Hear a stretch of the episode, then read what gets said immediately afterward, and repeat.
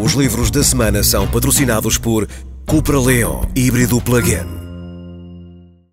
Está à altura dos livros e eu trago esta semana um livro sobre uma mulher de, de, de quem pouco se sabe, apesar de ser a mulher mais poderosa do seu país, o país mais isolado do mundo, aliás. Ela chama-se Kim Yong-jong e no título do livro está uma parte da explicação para o facto de ela ser tão poderosa. É a irmã Kim Yo-jong é a irmã de Kim Jong-un, o ditador totalitário da Coreia do Norte, filha como ele de Kim Jong-il, neta de Kim Il-sung, o fundador desta dinastia comunista criada em 1948, quando a Guerra da Coreia ficou congelada, até hoje continua congelada, com a divisão do país em dois estados.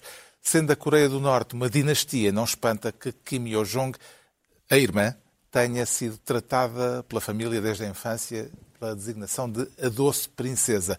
E o atual papel político da Doce Princesa, revela este livro, é o de dirigir o Departamento de Propaganda e Agitação do país. O autor do livro é um especialista na história e na política coreana e esta biografia é não só o retrato de uma mulher, mas, acima de tudo, o retrato de um regime. O regime onde a irmã está claramente na linha de, de sucessão de Kim Jong-un, se lhe acontecer alguma coisa a Kim Jong-un, e ele não parece a pessoa mais saudável do mundo, uhum. em princípio será ela a seguir. O que também parece certo é que a irmã não será mais branda do que o atual líder supremo, bem pelo contrário, há dois anos, num discurso inflamado, a irmã ameaçou que a Coreia do, do Norte poderá um dia destes vir a bombardear a Coreia do Sul.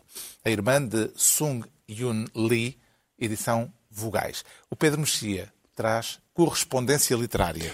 É correspondência literária, é correspondência entre Mário Cesarini e António Tabucchi, e, e a mulher de António Tabucchi, Maria José Lencastre, um, que começou quando o, o Tabucchi fez uma tese e depois uh, defendeu uma tese e depois publicou um livro sobre o surrealismo em Portugal e, e publicou também um número de uma, de uma revista, uh, isto nos anos, uh, princípios dos anos 70, eh, e finais dos anos 70 a revista, e, e, há esta correspondência do Cesarini que é muito engraçada, porque Cesarini fica, por um lado, muito contente, uh, e as cartas são muito até divertidas e algumas afetuosas, etc., mas, por outro lado, está sempre a implicar com tudo.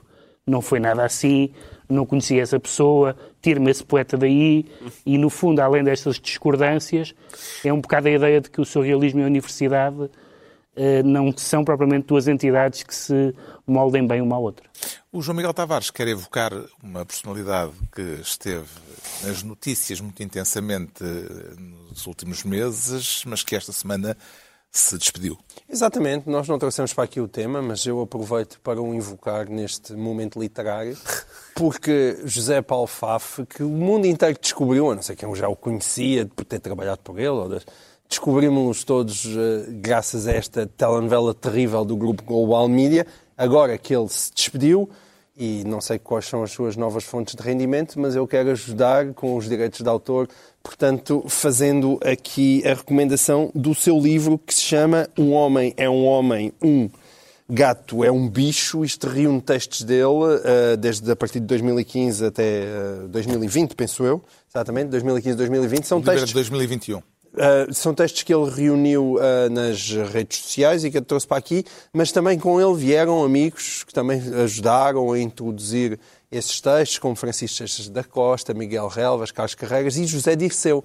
Para quem quer conhecer mais profundamente o pensamento de José Paulo Faf, tem aqui uma ótima oportunidade, até porque tem um índice onomástico, são 600 e quase 50 páginas, e ficamos todos a conhecer essa personagem brilhante que tivemos o prazer de ver nas notícias nos últimos tempos. O Ricardo Araújo Pereira, que não traz livro, traz a memória de uma exposição. Não, não, é, é a minha recomendação é essa. Se calhar, se calhar há um catálogo, não sei. É, é, é, é uma exposição que está. É mais um momento sindical. É um colega meu que faria 100 anos, chamava-se Samuel Torres de Carvalho, mas as pessoas conhecem por Sam e os seus cartoons, por exemplo, os do Guarda Ricardo.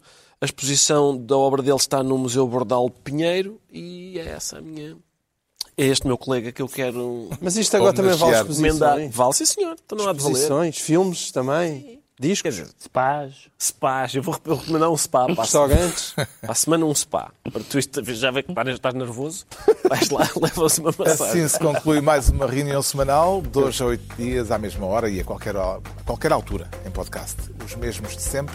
Pedro Mexia, João Miguel Tavares e Ricardo Araújo Pereira. Ai, ai.